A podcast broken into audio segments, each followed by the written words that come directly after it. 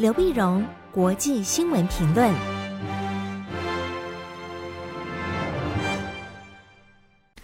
各位听众朋友，大家好，我是台北东吴大学政治系教授刘碧荣，今天为您回顾上礼拜重要的新闻呢。第一个，我们当然看看中东的新闻。中东呢，这主要看是礼拜六，二月三号，礼拜六的午夜，美国对中东出手了。美国的 B-1 轰炸机从美国本土出发，飞直接飞到中东，对伊拉克西部、叙利亚东部七个地点、八十五个目标，那么进行空中的攻击。那为什么会这样攻击呢？这主要就是报复一月二十八号美国在叙利亚伊拉克边境的一个基地遭到无人机攻击的这个事件。当时呢，造成三个美军死亡，三十四个人受伤。那么伊拉克呢，就伊朗支持的伊拉克伊斯兰反抗运动宣称方的犯案。啊，这是一月二十八号礼拜天。礼拜天呢，这是呃中东战争爆发以来第一次有美国人呢直接的伤亡。啊，而且是这么大的规模的一个一个伤亡，所以拜登总统扬言报复。当美国总统都说报复以后呢，每天都在大家都在等，那美国什么时候会出手？什么时候会出手啊？终于一个礼拜以后，二月三号午夜，美国出手了。美国出手了，五角大厦呢就表示这次是针对伊朗革命武装卫队和他所支持的所谓反抗轴心所下的这个攻击令啊。那么反抗轴心呢？那是伊朗他支持的，他的这些民呃代理人战，我们说代理人战争啊，他支持这些民兵，包括呃以色呃这个真主党啊，包括哈马斯啊啊，包括我们讲的那么伊拉克的或叙利亚的这些亲伊朗的这个民兵啊，那这里面呢有什叶派。那么也有逊尼派，像哈马斯就是逊尼派，但是他们都是反西方或反美国。伊朗把整个统合起来，统起来。那这次呢，美国出手攻击，美国出手攻击，那应该可以说是美国在对伊朗的革命武装卫队呢所进行最大规模的攻击啊，也就是我们看的是炸弹的数量和攻击的地点来讲，这是一个最大规模的一个攻击。而且呢，美国这是非常非常注意的，就是它的这个 B-1 轰炸机啊，是从美国本土出发，美国本土出发，长程飞到中东，而不是从美国在中东盟国的基地里面出发。如果这飞机是从盟国的基地起飞，那可能伊朗就有个借口可以攻打这些盟国啊，也就是伊朗的邻国，说你们呢是帮着美国，你们是帮凶啊。但是现在呢，从美国本土出发，那伊朗就没有什么理由了。但这里面有几个问题啊，这问题就在于这些民兵组织啊，或者伊朗支持的代理人呢、呃，一开始当然是伊朗所支持的，可是慢慢的伊朗也也深为所苦，因为这些人慢慢的这些组织啊、民兵啊，羽翼丰满以后，不见得都听伊朗的号令啊，他们各有想法，各有想法，而且彼此还竞争啊。彼此竞争，都想说，我在这里面做能够做老大，我在反抗轴心里面，我希望能够能够带领风向，我希望能够引领风骚。所以这每个人起来，伊朗不见得都能够摆平得了啊。所以这是第一个大的问题。所以伊朗呢，美呃还好，美国这次并没有攻击伊朗本土。如果攻击伊朗本土的话，伊朗必然反击，中东的战火一下炸开了。但是他没有攻击伊朗的本土，那我们就看看伊朗下一步的反应。但是有没有效？啊，如果这些民兵呢，美国攻击以后，这些这些民兵啊，那有的时候我们是不是收敛一点？有的时候我们不能屈服，继续攻击。没有人能够统一他们各种不同的号令，所以各种的这个零星的攻击事件还是会发生啊，还是发生。所以攻击之后，我们还是看到也有无人机还继续在继续在反击啊。那么，所以这个有多少的效果？呃，美国这个大型的各种反报复有多少效果？当然有待观察。可是问题是，二月三号午夜完以后，二月四号，美国跟英国又对也门进行攻击。我们晓得这个中东战争啊，要扩大到不管是伊拉克、叙利亚的这地面，或者红海，红海里面呢，嗯，这个也门的胡塞武装啊，就青年运动啊，不是攻击西方的商船嘛？美国这攻击，美国打这个海盗船之后呢，当然也打到也门的本土。本土呢，眼看呢并没有办法完全削弱也门这个叛军胡塞武装的呃这个呃实力，所以美国继续攻击。所以在二月四号，美国跟英国从空中和水面攻击也门胡塞武装，啊，十个地点，至少三十个目标，那么包括了指挥控制中心，包括的地下的武器库等等。所以也就是从整个中东的呃地中海东岸，然后到红海边。啊，从从北方到南方的整个的攻击，这是二月三号、二月四号。二月四号攻击的同时呢，美国国务卿布林肯出发。布林肯在二月四号到二月八号到中东访问，到中东呢穿梭外交啊，那么要到沙特、到埃及、到卡达、到以色列、到约旦河西岸，希望能够促成中东的一个停火。布林肯这次出发呢，他的整个的副案是这样的：第一个呢，是希望呢以色列跟哈马斯能够暂时停火一到两个月，能够交换人质和囚犯。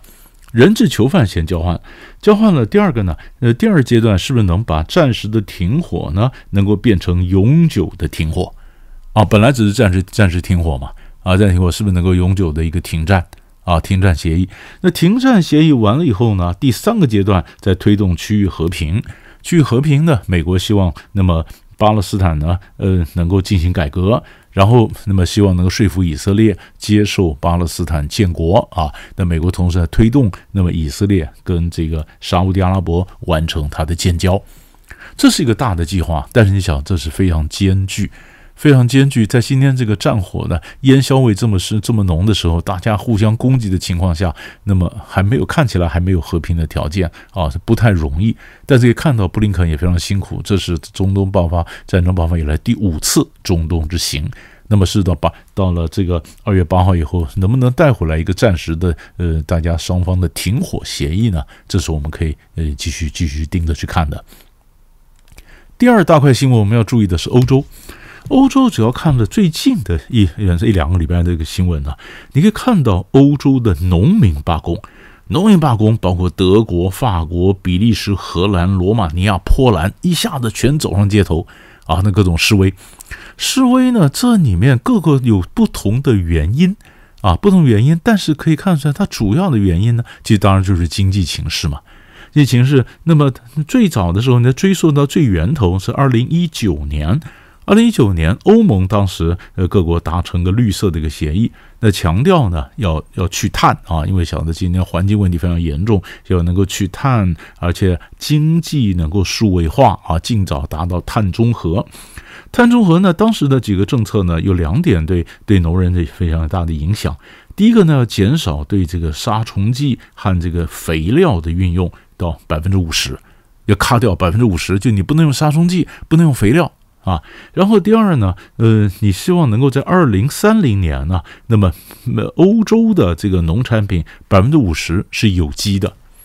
那二零啊不二百分呃百分之二十五是有机的，所以二零三零年那百分之二十五是有机的，那你你说这样这样的一个情况下，当然农人的生产成本增加。生产成本增加，就是农人讲说，我的薪水又减少，我的生产成本增加，那你各种环境的这种要求非常的严苛啊。那么各要加上呢，欧洲最近呢，的经济又非常的低迷，低迷，所以像比如说德国，德国呢，它就削减这个柴油的这个补贴。啊，那补贴，你的这个供应机啊，就开不动了，你需要柴油补贴。那荷兰呢，他就说，那我政府减少家禽家畜的数量，因为家禽啊、家畜啊，他们这个排泄啊或者排气啊，会影响到这个温室效应啊，这所以要就减少。就农人说，这也受不了。啊，那加上这个经济不好，你发现各种的补贴减少，外国的进口增加，然后各种环境的规定又不能用杀虫剂，又不能用用肥料啊，然后又要求我们在二零三零年以前要做到百分之二十五是有机农业，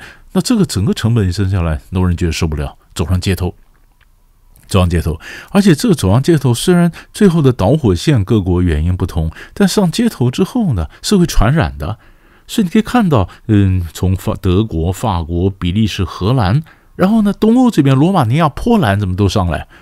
那在上个礼拜呢，有一点缓和。法国政府二月一号礼拜四的时候呢，做出一个承诺，他说：“我愿意给农民啊更多的保护，能够控制农产品进口，给农民更多的援助啊。”那你是不是就从街头就回来？所以有的有的国家呢，农民的这个抗议啊，就开始撤了，撤了，可是他们就在等啊，等政府你所承诺的能不能做到啊？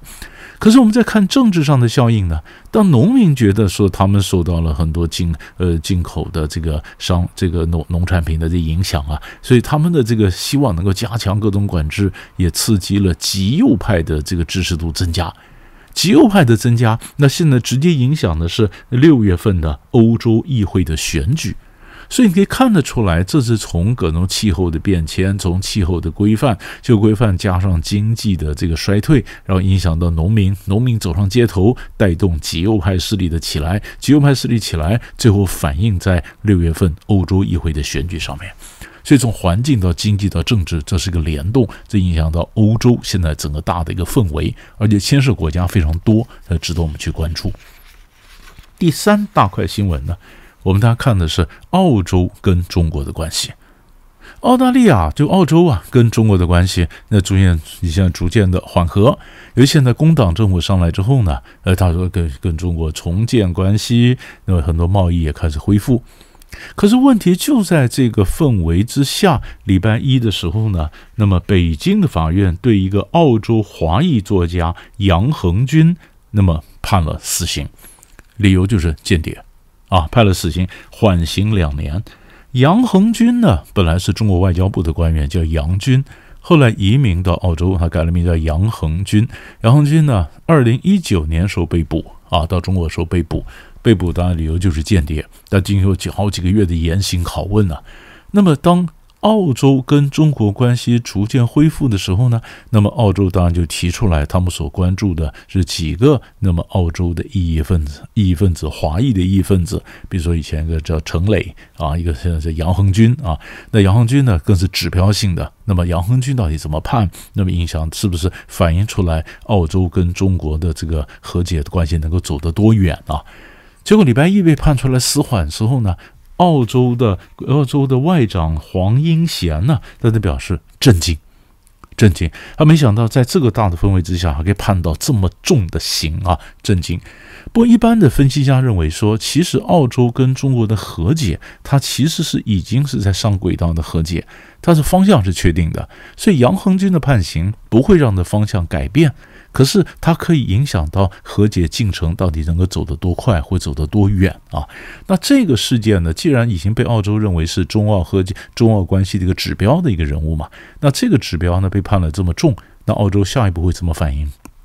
美国别忘了，澳洲也是印太联盟四国之一呀。那印太联盟四国之一，那这美国当然是美国、日本啊，嗯，这这印度、澳洲。那美日印澳四个四国联盟，那这会不会有什么样的影响？那这个事件呢？呃，对于将来的中澳关系的的进展啊，它也许走得会慢一点，或者说它也许不会再改方向，但是它的深度跟它的这个长度，它的走得多远都会受到影响。这个就很值得我们去看。所以以上呢，就是上礼拜大概三大块的新闻，就为你整理到这里。那在这里先预祝各位新年快乐，我们年后再见。